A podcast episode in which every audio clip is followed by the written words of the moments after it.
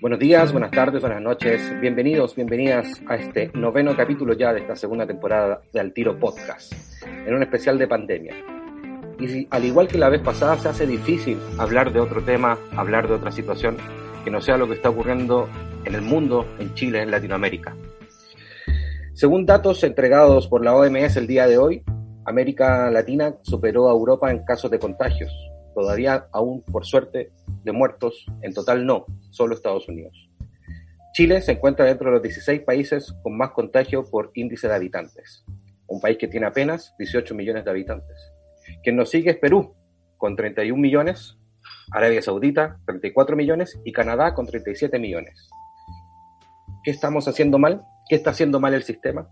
El gobierno chileno, con su ministro Malanich nuestro presidente Piñera, siguen hablando de una guerra, de las batallas, todas en lógicas individuales, porque nos quieren hacer perder un centro que es importantísimo para tratar de sobrevivir y aguantar esta pandemia. Estamos en pleno 2020, siglo XXI, y hay gente que está pasando hambre en Chile y en Latinoamérica están pasando hambre porque los gobiernos que ya venían resquebrajados y venían siendo cuestionados se vieron frente al espejo y no son nada. El New York Times el día domingo saca una portada con mil nombres de mil muertos en Estados Unidos.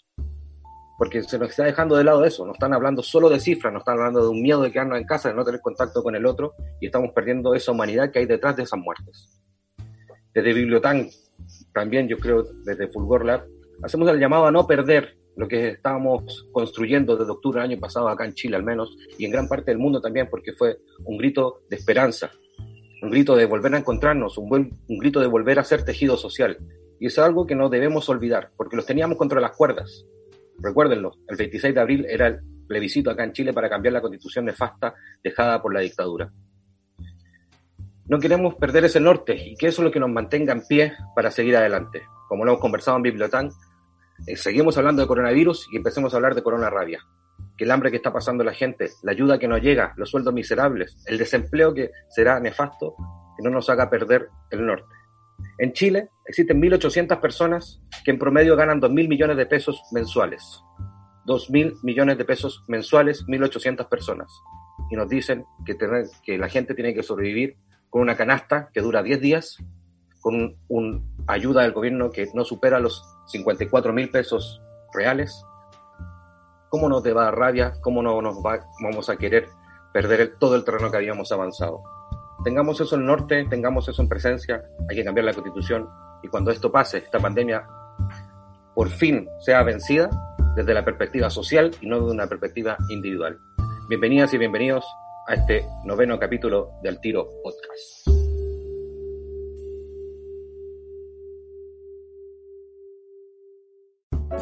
estamos de regreso y tengo el agrado y el honor de conocer a nuestra siguiente invitada. Solo como anécdota, tuve la suerte de compartir con ella en una Feria Internacional del Libro en Lima el año 2019 y ha sido una de las experiencias más maravillosas que he tenido en mi vida. Y hoy día vamos a hablar de literatura, de literatura latinoamericana, de literatura colombiana. Y quiero que ella misma se presente porque sé que va a ser una conversación demasiado entretenida.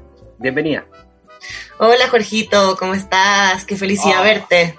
Sí, y acaba de decirme Jorgito frente al público, qué rico. sí, pero es que, como contaba Jorge, nos conocimos en una, en una muy, muy entretenida experiencia en la Feria del Libro de Lima y hicimos amistad muy rápidamente. es que los libros unen también. Claro que sí, claro que sí, los viajes, los libros, todo, bueno, los viajes ya no los tenemos en este momento, los libros afortunadamente sí. Eh, bueno, ah, como dijiste que me presentara, entonces eh, yo soy Daniela Sarracín, eh, trabajo, bueno, coordinadora internacional de Bibliotank en Colombia, me he dedicado siempre a la gestión cultural y a trabajar en, la, en el mundo de la literatura, que es lo que me apasiona. Eh, y es muy bonito estar, estar acá hoy conversando contigo, bueno, sobre el tema de la pandemia, obviamente, que es algo que a todos nos afecta profundamente, eh, y sobre literatura colombiana, porque para mí mm, soy, he conocido la literatura colombiana de a poquito y, y entrando como lectora, porque siempre trabajé en libros y con autores y en todo ese mundo, organizando ferias del libro, eventos, programas de fomento lector pero nunca en Colombia. Entonces ahora estoy viviendo acá. Yo soy colombiana de nacimiento, pero crecí en Chile. Eh, y después de varios años de trabajo en Chile y de una peripecia de un año por Asia, llegué a aterrizar en Colombia y me terminé quedando. Así que aquí conociendo este maravilloso mundo, la, la, literatura, este maravilloso país y la cultura, ahí de a poquito voy entrando, entonces siempre es un tema que me apasiona mucho eh, conversar y descubrir, porque yo también estoy empezando a, a meterme, entonces entretenido, ¿no? Es como una nueva aventura que se abre. Yo le recomiendo a todos los escuchas que, y, y las escuchas cuando reproduzcan este capítulo se pongan audífonos, porque la Dani empieza a hablar y, y empieza a, a, a, emocionarse y te sale ese, ese acento tan tan maravilloso colombiano, ya es, es, es extraordinario. Pero Yo creo que en, perdón, ah. no, que en Colombia nadie te diría que tengo acento colombiano. ¿Sí? Todo el mundo no. piensa que soy argentina acá. sí, oh, yo, yo escucho la musicalidad. Oye, qué bueno, qué bueno. Y Dani, una pregunta ya, no, si pudiste escuchar la editorial, ¿cómo ha afectado sí. un poco esto que está ocurriendo al mundo cultural colombiano? Acá en Chile eh, se están tratando de hacer catastros, se han organizado redes, eh, no, me imagino que has visto la noticia, ya en Chile se está hablando de ollas, eh, no se está hablando, se están haciendo ollas comunes sí. para superar un poco la precariedad en cómo nos tiene sumido esta pandemia y que se avecina que va a ser un poco más profunda inclusive.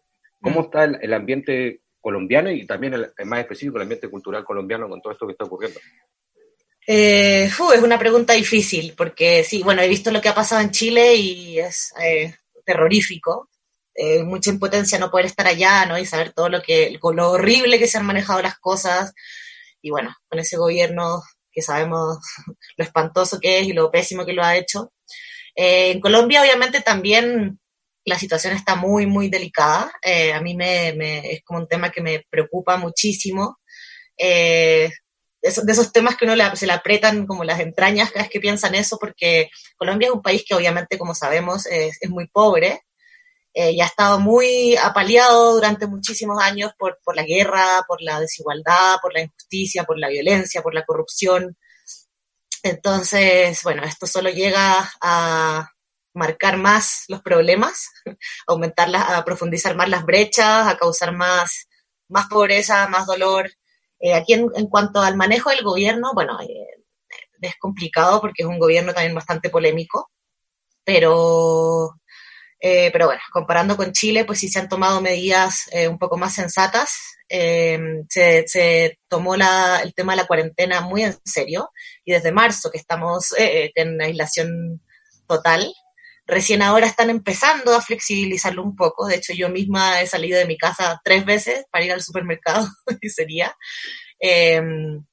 Pero claro, yo soy una persona, yo soy parte del grupo de las personas privilegiadas, ¿no? Entonces, que realmente que tenemos un apartamento donde estar, eh, que si bien yo, bueno, en este momento no tengo un trabajo formal, porque yo iba a participar en la programación de la Feria del Libro de Bogotá desde el Ministerio de Cultura de Chile, obviamente me quedé sin ese trabajo como muchísima gente, pero tengo la posición privilegiada de, de digamos, de tener comida en mi refrigerador, y un poquito más de tiempo y flexibilidad para esperar. Y entonces en Colombia sí se nota mucho eh, cómo ha aumentado más todavía la pobreza. Eh, por ejemplo, aquí en, nuestro barrio escuchamos mucho por la ventana durante todo el día, viene gente a, a gritar, a pedir ayuda, eh, vendedores ambulantes que como ya no hay gente en la calle, van literalmente gritando por los edificios, por las ventanas, para que la gente les compre algo por la ventana o les tire comida y eso obviamente es súper angustiante. El fin de semana pasado se produjo un fenómeno, este fin de semana que recién pasó se produjo un fenómeno que lo vi mucho en Twitter y toda la gente en varios barrios de Bogotá estaban comentando, que es que llegaron muchos grupos de mariachis por toda la ciudad. Claro, como, como estaban sin trabajo, evidentemente, entonces se fueron de barrio en barrio, diferentes grupos cantando cantando rancheras y haciendo toda una serenata, la gente respondió, por lo menos en mi rango de visión y en mi rango de conocimiento en Twitter, la gente respondió bastante bien, un poquito de música, todos salieron por la ventana, aplausos, eh, fue como un ambiente bastante festivo en medio de esta, esta época tan dura, pero pues obviamente las razones también fueron parte de la necesidad, ¿no? Yo creo que Colombia es un país muy recursivo y la gente está acostumbrada a estar muy apaleada Eh, entonces quizás acá, quizás acá no ha, no ha asombrado tanto, tal vez como ha asombrado en Chile, además considerando todo lo que ha pasado el último tiempo en Chile, ¿no? Que ya, ya, estaban, ya se está entrando en una crisis profunda, necesaria, pero profunda. Eh, y ahora luego todo esto y como que la situación venía tan contenida hace tanto tiempo y una tan aparente calma, que claramente era una mentira, pero que todo el mundo estaba como con la sensación de que tal vez quizás Chile estaba bien, o sobre todo en el exterior. Eh, en cambio acá en Colombia como que yo creo que también hay tanto golpe uno tras otro, la paz se acaba de, o sea, se acaba de empezar a acabar hace poco, cosa que en realidad no ha sucedido y han continuado los atentados y han continuado los asesinatos a líderes sociales, que es una cosa que a mí me rompe el corazón. Eh, la cantidad de líderes sociales que matan acá en Colombia todos los meses es muy vergonzosa, o sea, es impresionante. Cualquier líder que organice a su comunidad y que trate de pelear por el medio ambiente o por los derechos de la gente, lo, lo, asesinan y nunca encuentran a los culpables, ¿no? Entonces, sí, es, como muy diferente la situación en Colombia y en Chile, a pesar de que es muy parecido porque estamos todos viviendo como un fenómeno parecido, pero sí, Chile está en medio de una revolución social súper fuerte eh, muy emocionante y muy, muy dura, muy triste, pero muy emocionante. Muy, mucha gente valiente, los chilenos son unos luchadores, somos también.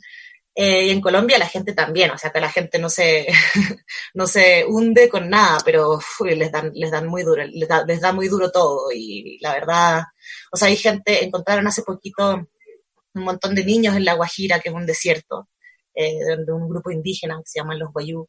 Eh, y encontraron un montón de niños que estaban tan desnutridos que ni siquiera se podían parar. Entonces, la gente aquí, la, desnut la desnutrición aquí es muy ruda, el hambre acá es muy rudo, la pobreza es muy ruda y esto solo lo, lo acentúa muchísimo más. Entonces, sí se viene, perdón, me explayé mucho tal vez con no, eso, pero bien, es que me, obviamente es un tema duro y, y, y, bueno, y en el término, en, en, en, en el área de cultura, como sabemos, el área de la cultura es un reflejo de la vida misma, ¿no?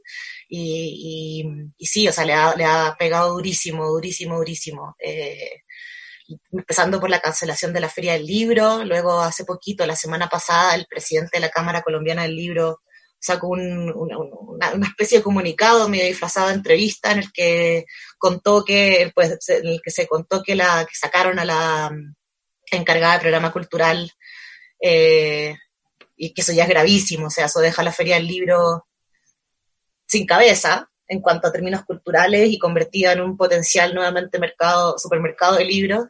Eh, entonces, por ese lado, también en una conversación que tuve hace poquito de este tema, también en un, en un, programa, contaba que la revista Arcadia, que es una institución cultural de Colombia, eh, también la cerraron después de muchísimos años de estar funcionando.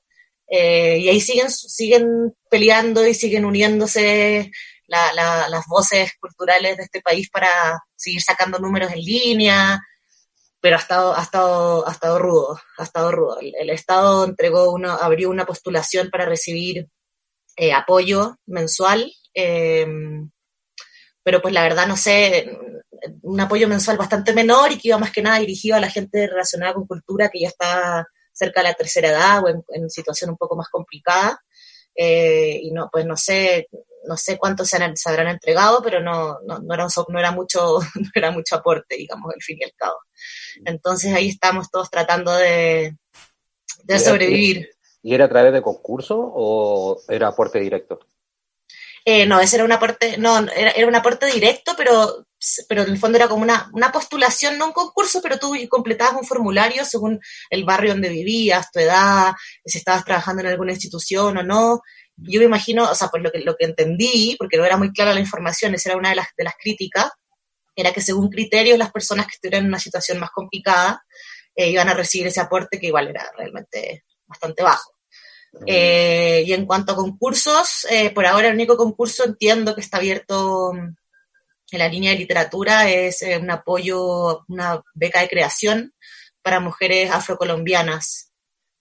Sí, para mujeres afrocolombianas. Pues sí, bastante interesante, pero obviamente el mundo de la cultura sí se ha visto muy apaleado. Sí, bastante. Mira, mira, solo con lo que nos estás contando, Daniela, acá en Chile se abrió un fondo de 15 mil millones que lo presentaron como un aporte directo del Estado, cuando en realidad es toda la plata que no se gastó en los últimos cinco años. Pero no como ayuda directa, sino que hay que concursar. Hay que concursar con proyectos culturales para ello. O sea, hasta ah, tú, que, tú, tienes que presentar un proyecto para poder. Tienes que presentar un proyecto y tienes que tener rendido todos los proyectos anteriores en los que participaste. O sea, claro, va un poco en la línea de los dos gobiernos, tanto de Colombia como chileno, que sabemos que son de ambos de derecha, y sí. Colombia y Sebastián Piñera acá en Chile. Sí, sí, sí. Sí. Y lo, y ahí Sebastián me dice que, que, ojo, que no es solo la, la, plata de los últimos cinco años, ahí me está escribiendo por interno. y a, a, su vez, con lo que nos decías también de, de esto cómo, cómo ha pegado de fuerza. Y sabes que me viene a la mente una frase que cuando tú dijiste, aquí en Colombia siempre todo ha sido tan, todo tan rudo. Y Stefan Zweig dijo, recuerden que Suecia, Suiza ha estado siempre tan tranquila, el único que le ha entregado al mundo ha sido reloj cucú. y, y, en el caso de la literatura colombiana, o sea, ¿quién no de nosotros conoce a Gabriel García Márquez? O sea, dentro de esa rudeza, dentro de este, todo esto que nos cuenta y que es terrible, igual siempre están esas luces de esperanza y esas plantitas que crecen entre medio del concreto. Sí. Eh, ¿Y cómo se ha comportado eso? O sea, eh, en el caso de acá de Chile, como que igual hay muchos escritores que han estado liberando sus libros o que han estado haciendo escritura en relación a la pandemia. Hace poquito también tuvimos este fin de semana la primera feria del libro Valparaíso de forma virtual, con mesas muy interesantes. Como que igual en, Colombia eso ya lo venían trabajando o, ahora se ha acentuado un poco más. Eh, sí, yo siento que sí se venía trabajando pero claro, la, la, también la, las oportunidades, como dices tú, muchas veces nacen de, los peores momentos y, sí, en un país como Colombia, con tanta creatividad, tanta energía y gente tan resiliente, la verdad que obviamente sí, salen, ahí muchas cosas a la luz, muy valiosas, afortunadamente. eh, yo te diría, sí, bueno, la, la Feria del Libro de Bogotá se realizó en línea. Eh, desde, desde el 21 de abril, si no me equivoco, hasta comienzos de mayo. 21 25 de abril, ya, no, ya, ni me acuerdo, ya no sé ni qué día es acá. Pero se realizó virtual, hubo cosas bastante entretenidas, cosas muy interesantes, hubo, se hicieron clubes de lectura, eh, varios, se hicieron un montón de charlas, lecturas, lecturas simultáneas, eh, presentaciones, eh, hubo algunas cosas que sí, sí me parecieron muy rescatables. Eh, y también se han abierto otros espacios, como por ejemplo la, la Bibliored, que es la red de bibliotecas públicas de acá de Bogotá. Eh, es un poco, un poco difícil hablar de, la verdad para mí, de lo que está pasando en, en, otras ciudades de Colombia, porque a diferencia tal vez de lo que pasa un poco en Chile, acá cada departamento y cada ciudad es un mundo, ¿no? Que bueno, es un país muy grande con 50 millones de habitantes y o sea, lo que pasa en Medellín, lo que pasa en, la costa caribe, en Cartagena, lo que pasa en Cali, son universos distintos afortunadamente, es una de las cosas muy mágicas de Colombia. Pero entonces yo, claro, además estando uno encerrado, también se centra mucho más en lo que puede ver y, conocer un poquito. Y en, la red de bibliotecas públicas de, Bogotá, eh, sí ha hecho, por ejemplo, muchas actividades virtuales también, gratuitas, y eh, si uno se inscribe gratis, también te, te llevan libros a la casa, préstamos. Eh, oh. Uno puede elegir de varias bibliotecas distintas, sí, muy, muy interesante, y te llevan el libro a la puerta de tu casa. Eh, entonces eso también me parece que ha sido una iniciativa súper, súper chévere. Y, y bueno, y, y, yo también, claro, también contaba, te contaba un poquito de la revista Arcadia, que es esta verdadera institución que se cerró con el comienzo de la, de la cuarentena y que fue un golpe muy duro.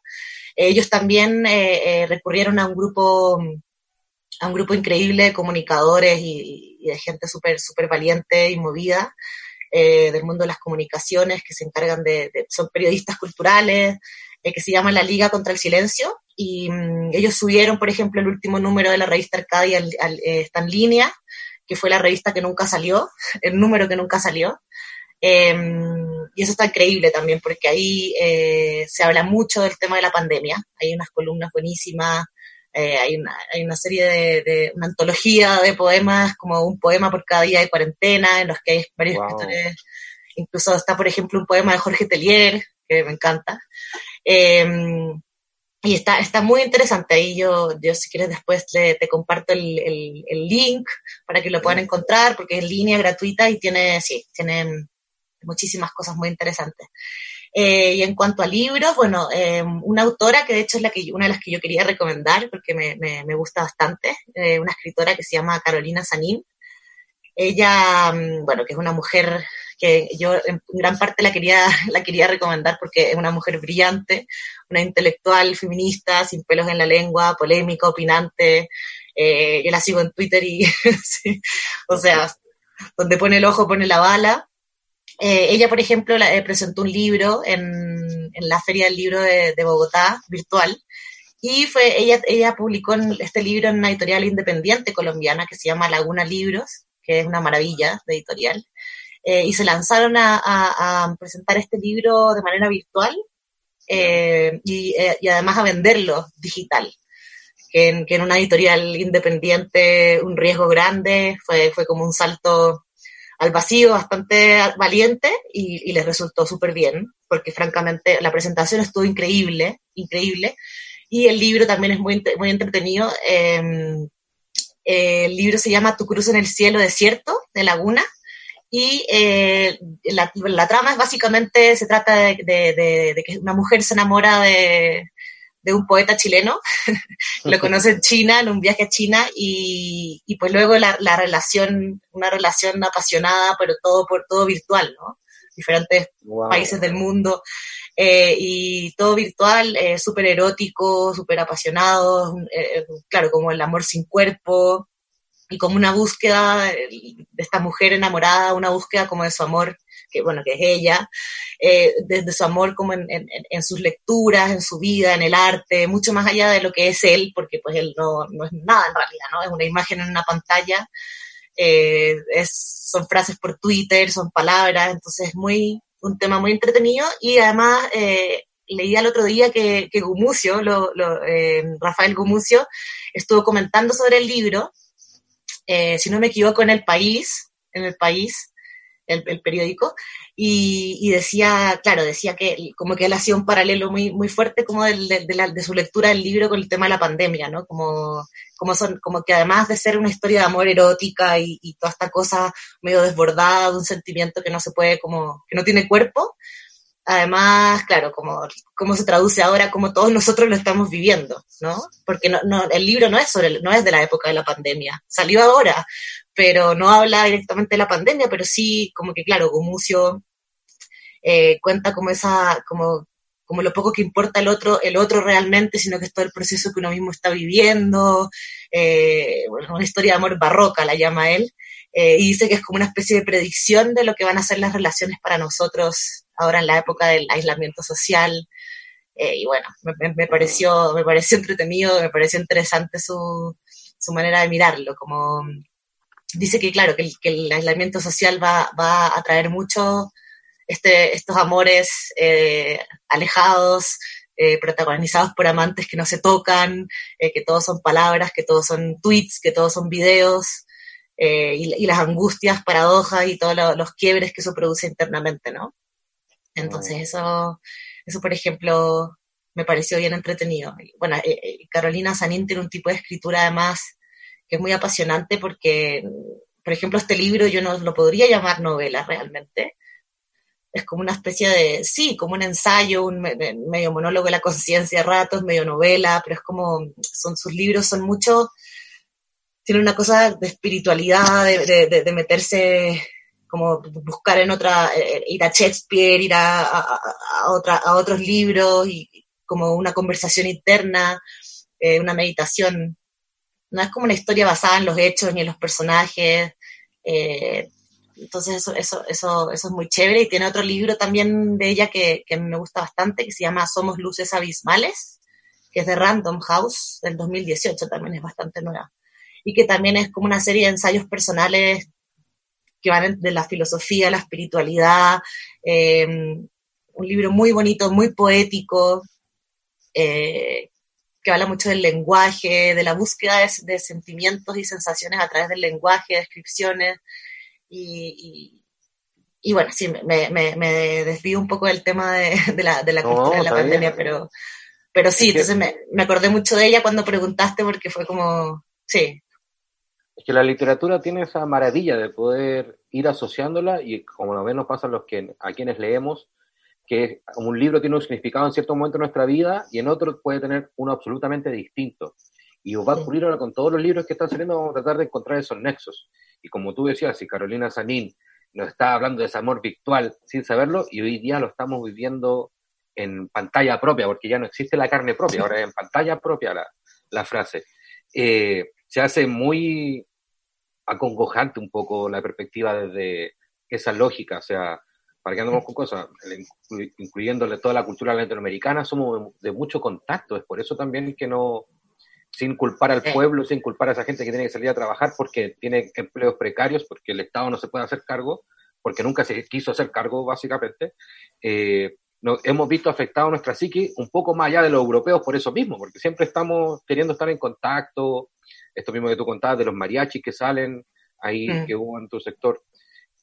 Y cuando nos cuentas de esta virtualidad que relata un poco Carolina Sanín como intelectual, eh, ¿cómo se, ha, podido llevar eso un poco en, en, este periodo que es de extremo, de extrema esquizofrenia, diría yo, en, en, la perspectiva de hacer ese tránsito? O sea, yo no sé, ahí Sebastián me podría decir por interno eh, si existe el, el, proceso, esto de los libros de casa, acá en Chile se cerraron muchas bibliotecas, eh, es más, echaron a mucha gente eh, aquí en, en, bibliotecas públicas, en Providencia, en la Comuna de Providencia, aquí en Santiago y en otras regiones del país. No sé si existe ese servicio, pero ¿cómo has visto tú ese tránsito del libro en papel al libro digital? Porque aquí en Chile igual están todas las editoriales independientes pasando sus libros a un formato digital, pero el mercado no es muy grande. Hmm. Todavía. Sí, Sí, es difícil, es difícil. Em, sí, es muy triste, muy triste, ¿no? Eh, todo el tema de las librerías. Acá también ha pasado muchísimo y, el otro día, de hecho, estaba viendo que hay un programa, como un, sí, un programa como para, para para pedir ayuda y para moverse con eso, que si no me equivoco organizaron acá los eh, libreros independientes y varios editores independientes, y que se llama, eh, que tiene como la primicia de adopta una librería. Y es como la idea justamente, adopta una librería independiente. Y es como la idea de tratar de mantener eh, a toda costa y con el apoyo de la gente que le gusta leer, que las librerías no se cierren, ¿no? Tratar de mantenerlas como espacios de resistencias culturales. Pero claro, aquí además como desde el comienzo, desde marzo, tuvimos eh, cierre total. Em, sí ha sido bastante duro. Eh, y también, claro, las editoriales, sobre todo las grandes, que ya tenían varios de sus libros en formato, en formato digital. Eh, yo, yo la primera que escuché, mm, que escuché independiente, que lo hizo así como que se lanzó masivamente, fue Laguna, que me pareció muy valiente y que además hizo una presentación preciosa con, con otro escritor que me encanta colombiano que se llama Giuseppe Caputo. Eh, y, claro, se lanzaron con este libro y afortunadamente les ha ido bien, pero acá tampoco es que haya un mercado, como dices tú, tampoco es que haya un mercado muy grande, yo pienso. se va a empezar a desarrollar ahora, esperemos, ¿no? Porque yo creo que se va a ser el, la manera en que van a poder sobrevivir muchos de los proyectos culturales y librerías por ahora. Pero, pero pero sí, no, no, no, no, no hay, no hay una cosa muy fuerte que uno diga como, wow, realmente, y, como dices tú, en Chile tampoco, yo recuerdo, está, bueno, Ibux Patagonia, pero fuera de eso, claro, cada editorial lanzando sus propios libros como pueda y, difundiendo y tratando de vender, y sí. La gente, yo creo que sí se va, la gente sí se va a volver mucho más digital en todas sus, sus costumbres, en, así como las clases, al comienzo las clases digitales eran un cacho, o sea, las universidades tenían una clase digital y nadie sabía bien qué hacer y funcionaba pésimo y se caía y a poquito creo que todos hemos ido aprendiendo un poquito más, míranos ahora. y, y sí, había, el otro día leí un artículo, pero me moría de ganas de, de, de contarte como la primicia, pero no me acuerdo el nombre, entonces, pero bueno, voy a, voy a buscarlo. Pero una persona, o sea, un científico que decía que el, que el cerebro, que, que, el cerebro se agota muchísimo cuando tenemos estas reuniones sociales a través de videoconferencias, porque no, porque hay como una, una, un tema físico neuronal que no entiende bien si tú estás acompañado o estás solo. Entonces, hay estímulos que te están haciendo pensar que estás acompañado, pero, pero, pero en realidad estás solo, entonces tu cuerpo se forma como una dualidad que genera que uno se agote Y efectivamente, no sé si a ti te ha pasado, efectivamente, o sea, una, una reunión en Zoom con amigos es como que sí, uno termina, es, muy rico y todo, una conversación así, pero cansa mucho más que en persona. Eh, como que te drena. Y, con los libros digitales yo creo que le pasa a uno un poquito lo mismo al comienzo. Eh, yo me compré un, un, Kindle eh, cuando me fui a Asia, porque no me podía llevar todos mis libros conmigo y dije, no, me rehuso. Fue la única inversión que hice, pero, pero en general a la gente le cuesta dar ese salto. Vamos a ver qué, qué va sucediendo. exacto, cuesta ese, ese salto porque también se, se asoció el libro como objeto de colección, como objeto de, de, prestancia intelectual, por decirlo de alguna manera. O sea, sí, total. una de las cosas más bizarras que yo he visto ahora y que, están vendiendo fondos con libreros atrás. Así para Zoom, para las reuniones Zoom ponen una librería, o sea, un, librero atrás. Como e, ese, ese carácter le estamos dando a la literatura y no como una forma de resistencia básicamente, porque como tú mismo dices, y una idea que siempre me queda rondando, ¿por qué la cultura siempre tiene que ser de resistencia? O sea, solo pensemos, mm. a quienes nos escuchan en estos momentos, traten de haber pasado o traten de, teniendo el privilegio de poder pasar la, pandemia en sus casas, imaginen haberla pasado sin películas, sin libros, pasarla sin conversación. Entonces, también es una perspectiva que la cultura siempre ha sido mirada un poco menos y finalmente lo que ha solventado y solventa el espíritu humano desde la perspectiva de poder eh, sobrellevar cualquier mega evento como el que estamos llevando a cabo. Y quería llevarte un poco por ese derrotero, por esto mismo de la cultura resiste o resistir la cultura. Porque, como te contaba en un principio, eh, muchos autores chilenos y algunas editoriales en un principio fueron soltando o liberando libros, ¿ya? Eh, eh, Anagrama liberó Mariana Enrique con Lo que perdimos en el fuego y otros textos más que yo rescaté ese.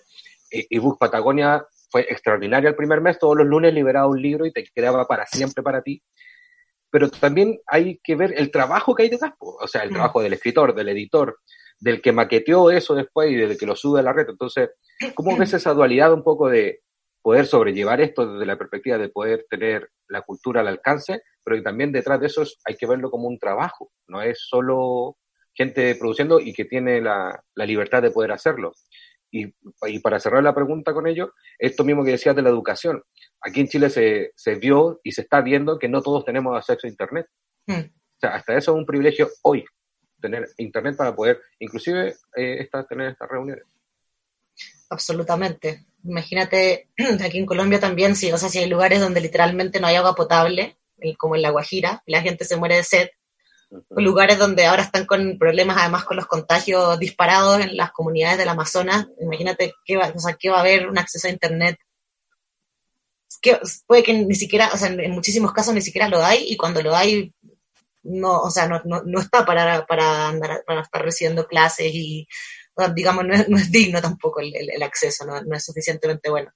Em, sí, yo creo que em, tratando de ir de, principio a fin con tu pregunta, eh, sí, yo creo que es muy interesante la idea de, cultura como resistencia. Yo creo que eso se produce bastante porque, porque la, cultura al final es la que nos da espacios de reflexión. Eh, y en los espacios de reflexión es donde uno encuentra, como, donde se rompe un poco el status quo, ¿no? Y donde uno encuentra nuevas ideas y donde uno se abre a nuevos pensamientos y donde uno empieza a analizar un poquito más las cosas y a darse cuenta que no todo es como se ve, que no todo sí, que, que sí, que, el, que, ese, que ese ritmo que tiene, que tiene o que tenía antes de este delirio que tenía el mundo, que hay algo más que eso, ¿no? Y en esos espacios de reflexión uno lo va encontrando y procesando y por eso se vuelve como espacios de resistencia. Y, y, y, el tema de, lo, de, lo, de los artistas, eh, del mundo de la cultura en general, como subestimados y mal pagados y explotados, ha sido un problema siempre. Eh, dímelo a mí, que también siempre he trabajado en eso, entonces he tenido que lidiar sí, he tenido que ver de todo y he tenido los, a los ilustradores que dale que les piden ilustraciones a cambio de, publicidad y a los escritores, sí, o sea, no, no, no, no ha sido un trabajo adecuadamente valorado, como muchísimos otros, eh, sin ir más lejos del trabajo de los profesores, ya que hablamos de educación. Eh, pero sí, eh, yo creo que espero hace, hace mucho rato que estamos muy, muy subvalorados y ahora con, con, esta pandemia y este aislamiento y todo, también mucha gente ha esperado como, como por inercia, que claro, que los artistas se pongan la 10 y entonces hay conciertos conciertos gratis en línea, lo, lo que hizo Evox Patagonia, por ejemplo, que sí fue increíble. Eh, las editoriales liberando libros, la gente trabajando gratis y eso, o sea, no tiene ningún sentido ni ningún fundamento. Hay una cosa bien solidaria ahí, eh, de parte de los que, de los que producen, de los que hacen cultura, para no decir producen cultura. Hay, hay algo bien solidario ahí, muy lindo, que nos ha salvado la vida esto, de verdad que sí, porque, o sea, yo tampoco puedo ni siquiera llegar a imaginarme que haría uno encerrado sin música, sin libros, sin películas, sin serie, o sea, no. Y pero, ha sido un gesto generoso, porque no tendrían por qué hacerlo. Como dices tú, el trabajo que eso implica es muchísimo, y yo lo que espero que surja de eso, no quiero ser pesimista, pero o sea, ojalá, ojalá, es que también se empieza a valorar todo eso, ¿no? De verdad valorar, como valorar en términos incluso ya epistemológicos de la palabra o, literales de la palabra y como realmente asignarle el valor que merece, eh, porque sí, o sea, está, eh, está, bien, está bien las muestras de generosidad que se han dado y, todos los conciertos y todos los libros que se han liberado, pero, pero todo eso tiene un precio altísimo. Y todos esos mismos, esos, mismos editoriales, esas mismas librerías, esos mismos eh, cantantes, o sea, todos esos mismos eventualmente, ¿qué va a pasar con ellos? ¿Me entiendes? Como que siendo las cosas como están, estando las cosas como están, eh, sí, yo creo que, que, espero que sí, que alguna de las cosas que nos deje toda esta crisis sea eso, aprender a valorar la importancia del, arte y la cultura en nuestra vida, eh, como un espacio de resistencia, eh, de movimiento social, como ha pasado en Chile, y también de, supervivencia, como ha pasado en todo el mundo. Y que se valore, sí, que se valore porque sí es muchísimo trabajo. Y por ejemplo, yo pienso con la Feria del Libro de Bogotá, que es una, que, era, claro, una feria inmensa, eh, me atrevería a decir que la segunda más grande de, de Sudamérica, junto con la de Buenos Aires, eh, y pienso la cantidad de gente que se quedó sin trabajo solo con esa, la, cantidad de gente que trabajaba, que, que movía, que, su, que su economía se movía con eso, incluyéndome. Eh, y sí, o sea, me parece preocupante. Oye, y la Feria del Libro de Bogotá, solo tengo el caso de lo que pasó este fin de semana con la Feria de Valparaíso, liberaron todas las charlas, todas las charlas fueron por Facebook Live o Instagram, tú solo tenías que pinchar el link. Sí. ¿El libro de Bogotá fue igual? Sí, sí, fue igual, estuvo bastante bien organizado, eh, porque estaba la programación, digamos, cada evento, con su descripción, con sus horarios, con sus fechas, todo. Eh, y tú, y tú, tú pinchabas, te podía, era como, como ir a la feria, te podías hacer tu agenda de actividades, qué sé yo, y, y, podías asistir por Facebook, por YouTube, por Twitter, por Instagram, tanto las distintas plataformas, todo era todo gratis, igual que los clubes de lectura. Eh, así que sí, funcionó bastante bien, fue una, fue una muy buena iniciativa se agradeció mucho porque fueron dos semanas de, alivio del encierro también, ¿no? Como que uno de alguna manera se sentía se sentía como si estuvieras acompañando, acompañado de toda esta gente que también le interesaba el mismo tema que a ti y, haciendo preguntas sobre los libros y así que sí se fue, fue un alivio bastante grande. ¿Cómo, ¿Cómo funcionó la de Valparaíso? Bajo la misma perspectiva, eh, te pusieron todo el calendario con los links, la hora y que pincharas como en Facebook eh, si te interesaba, si asistirías o no. Y si ponías a asistir, te llegaba un recordatorio. En cinco minutos más comienza la charla sobre tanto, sobre el libro. Pero, y, y sabes que una de las preguntas, volviendo a la parte anterior de lo que estábamos conversando de, la valoración de nuestro trabajo cultural, que es lo que estamos haciendo también con este podcast, gracias a Fulgor y, y es Tú, Dani, ¿cómo crees que después de esta pandemia se podría revalorizar este trabajo, nuestro trabajo? Esto mismo que hoy día se ve tan restringido, pero que tratamos de miles de cosas de tratar de que siga funcionando, porque también sirve, o sea, alivia. Esto mismo que tú dices de la Feria Libre de Bogotá fue un bálsamo durante esta cuarentena tener esas actividades diarias. Por último, te permitía mm. hacer una rutina, pongámosle así. Sí, absolutamente. Eh, pues yo pienso, mm, yo espero que, la valoración también crezca un poco, eh, eh, venga un poco de la gente, ¿no? No, no, no solo de, de, los gestores y de los creadores de cultura, sino también de los receptores, eh, del público, de los lectores, porque espero que también con, esto, con todo esto que ha pasado, si se den cuenta realmente de la importancia y de, la forma en que agrega valor a, a la vida, ¿no? Yo espero que desde ahí sea como que eso sea como un punto de inicio para que para que vaya teniendo un rol un poco más importante en la sociedad y que también haya, haya más gente interesada en, en, trabajar en eso o en financiar o en participar o, que sí, que, que, la gente no diga que le sale demasiado caro comprar un libro cuando paga esa misma cantidad de plata para, que, qué sé yo, comprarse algo de ropa o, no sé, ¿me entiendes? Como que, o sea, a eso apunta tu pregunta un poquito, ¿cómo creo yo que se va a lo que se podría valorar? Sí, ¿cómo, cómo, revalorizar esto después mm. de todo esto que está pasando con esto mismo que hice? O sea, vamos a tener, ¿para qué no cosa? Podemos tener 20 pares de zapatillas en el closet y no las estamos usando durante dos meses. Sí. se, se, están invirtiendo un poco esos valores. Entonces, ¿cómo poder apuntar ahí y que se mantenga un poco en el tiempo? Sí, yo creo que, que ojalá que nos sirva para eso esta, esta pandemia bizarra que estamos viviendo. Ah, ah, bueno, además de que vamos a tener muchísimo material, muchísimo material para crear, como dices tú, desde el fango, vamos a poder crear muchísimas cosas, espero, porque francamente hay tema.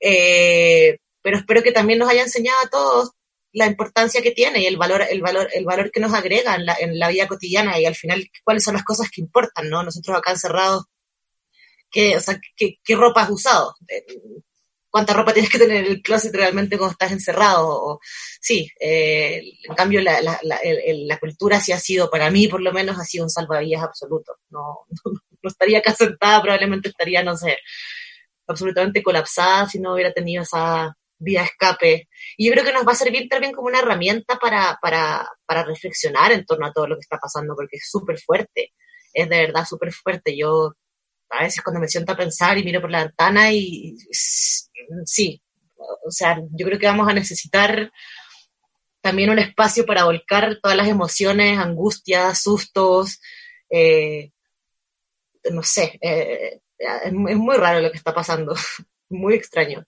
Y vamos a necesitar esa, esa, esa, ese conducto para expresarlo y para, y para reflexionar en torno a eso, yo pienso. Va a ser muy importante. Eh, ¿a, qué te refieres con eso de, un lugar donde poder expresarlo? Así, ¿no? Como que, si puedes profundizar esa idea.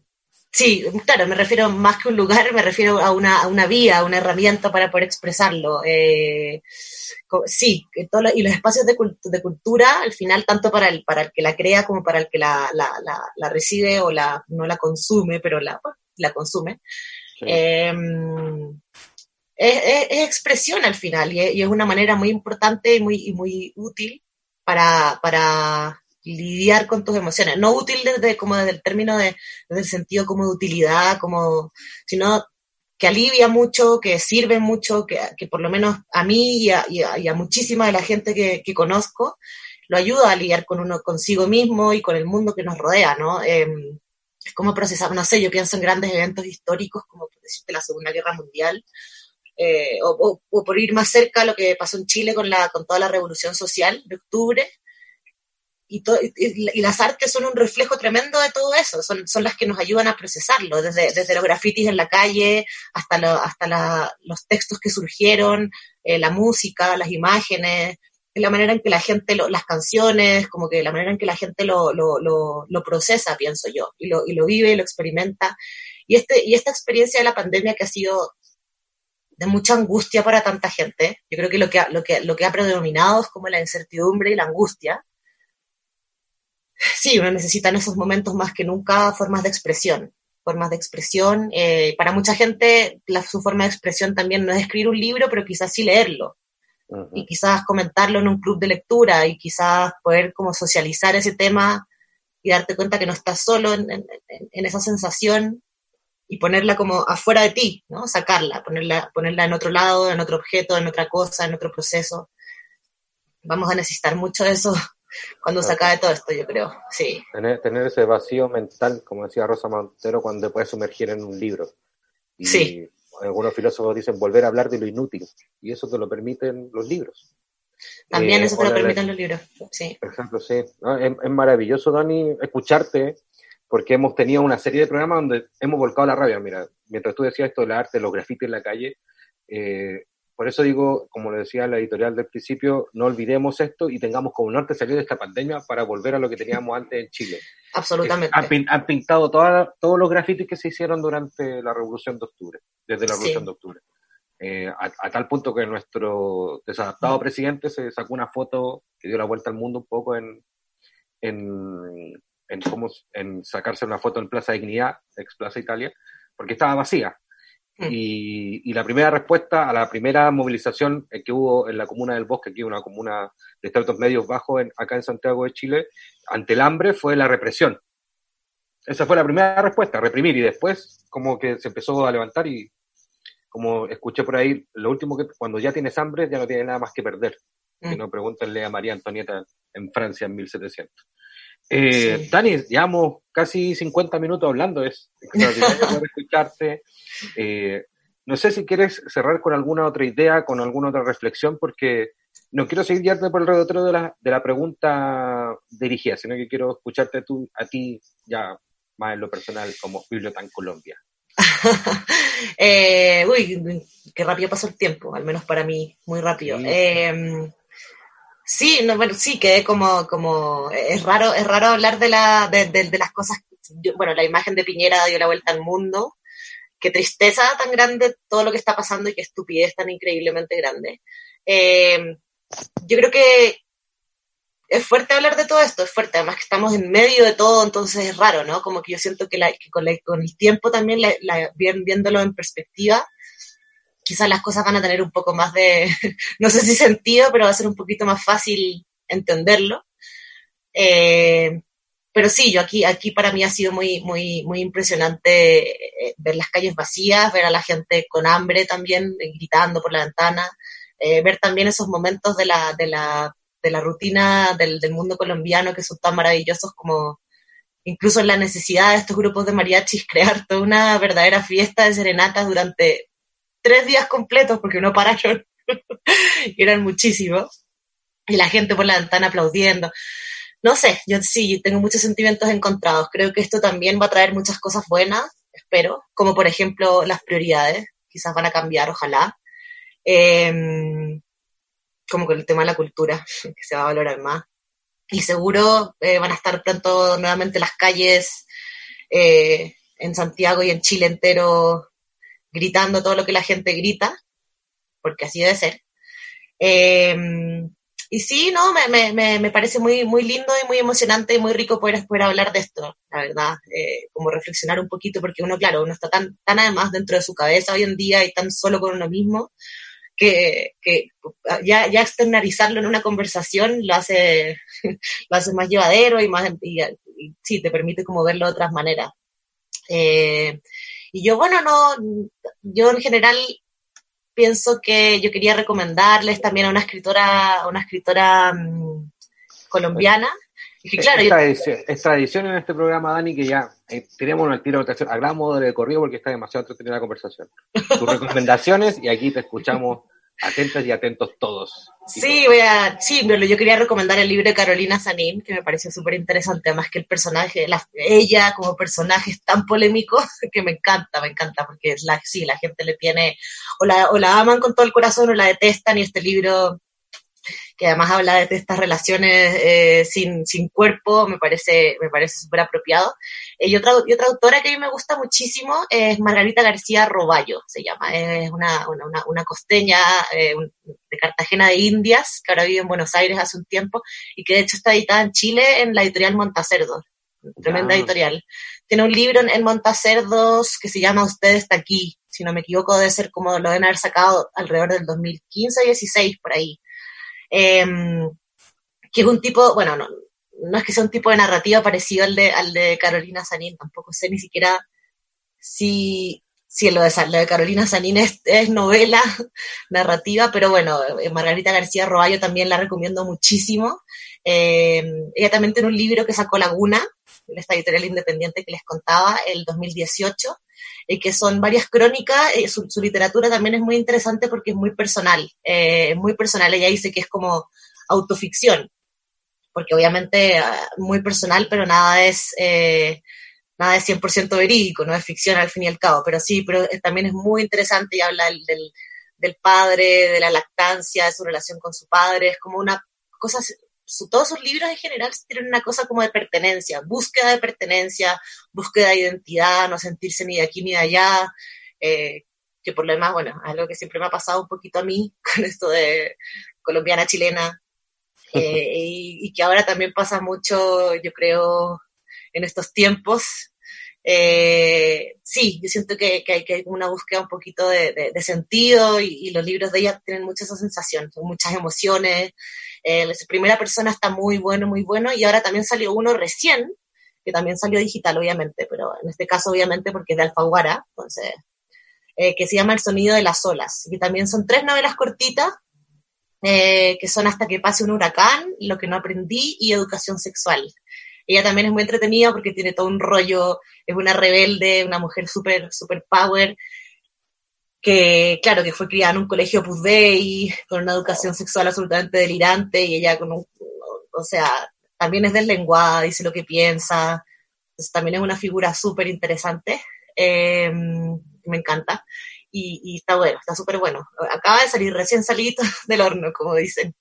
Mm. Eh, yo quería recomendarlas a ellas dos, como centrándome en las mujeres.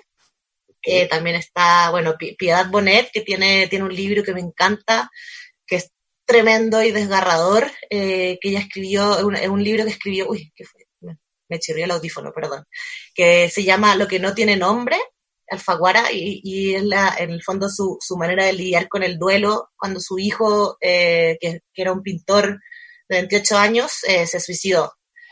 Eh, ella escribió este libro para lidiar con eso, ¿no? Como para tratar de entender, sí, entender la ausencia, entender la pérdida, entender como todo lo que no se hizo, todo lo que se podría haber hecho, todo, todo el proceso y que obviamente desgarrador y muy interesante.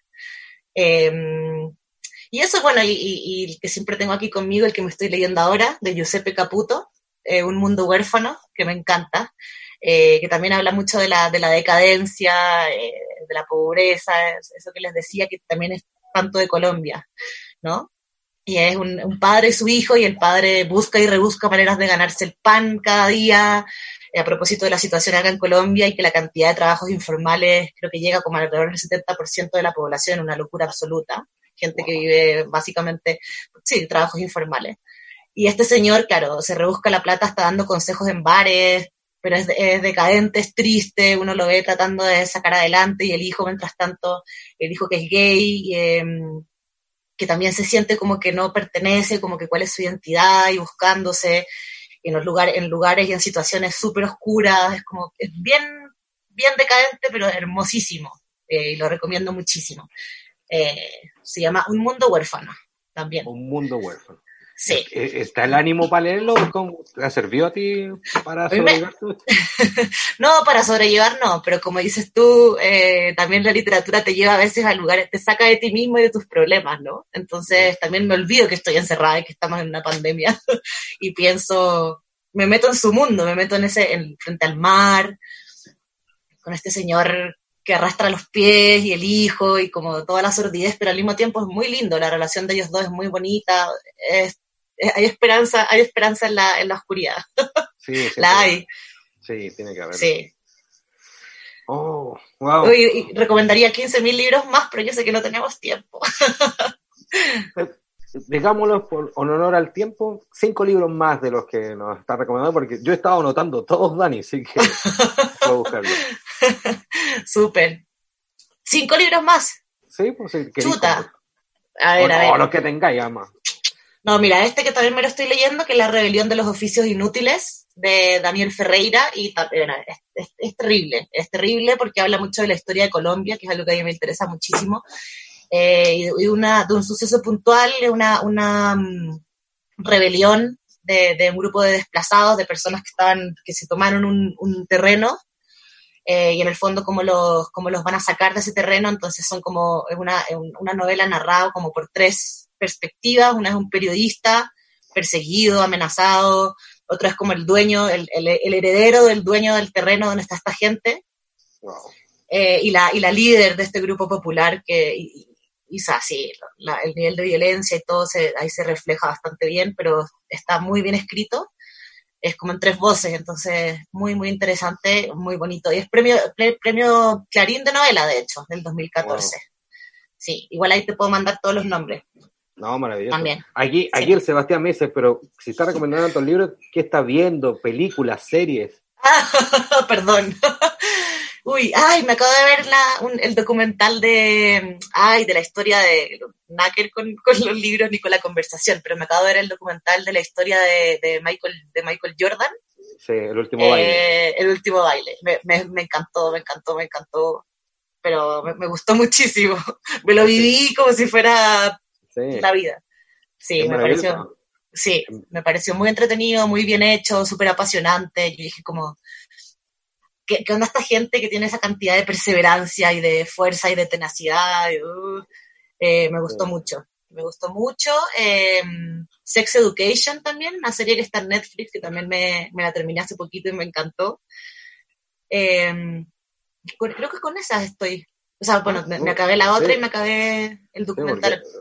Claramente, Dani, lo tuyo es la lectura. O sea, impresionante la cantidad de libros que nos recomendaste y, la, y cómo lo, cómo cómo no hiciste querer leerlos. O sea, estoy buscando a Giuseppe ahora y lo Ay, Sí, sí, sí que... Sí, te, va, a gustar mucho porque sí está, es para, para las lecturas que hacen ahí en el, en el en vivo, está buenísimo. Ya, maravilloso. Oye, Dani, pucha, estamos llegando ya al final del programa. Pucha, agradecerte infinito que hayas aceptado la invitación, tanto de Sebastián como de Bibliotán. Eh, como siempre, agradecerle a Fulgor que está detrás de los controles y que permite que al tiro podcast salga al aire y esté en sus plataformas. Y eh. tenemos una tradición, Dani, que es que nuestra invitada o invitado de cada capítulo escoja el tema con el cual nos despedimos. Eh, desde ya, chan, chan, desde ya yo comienzo a agradecerle a quienes nos escuchan. Soy Coque Lector. Este fue su octavo capítulo de Al Tiro Podcast. Que esté muy bien y nos escuchamos en una próxima vez. Dani, ¿qué canción eh, ya también muchas gracias por la invitación y qué rica la conversa. Y ya que estamos en la, tónica colombiana, eh, me gustaría la canción Bomba Estéreo Pájaros, porque me sabe a trópico. Maravilloso. Que esté muy bien. Chao, chao.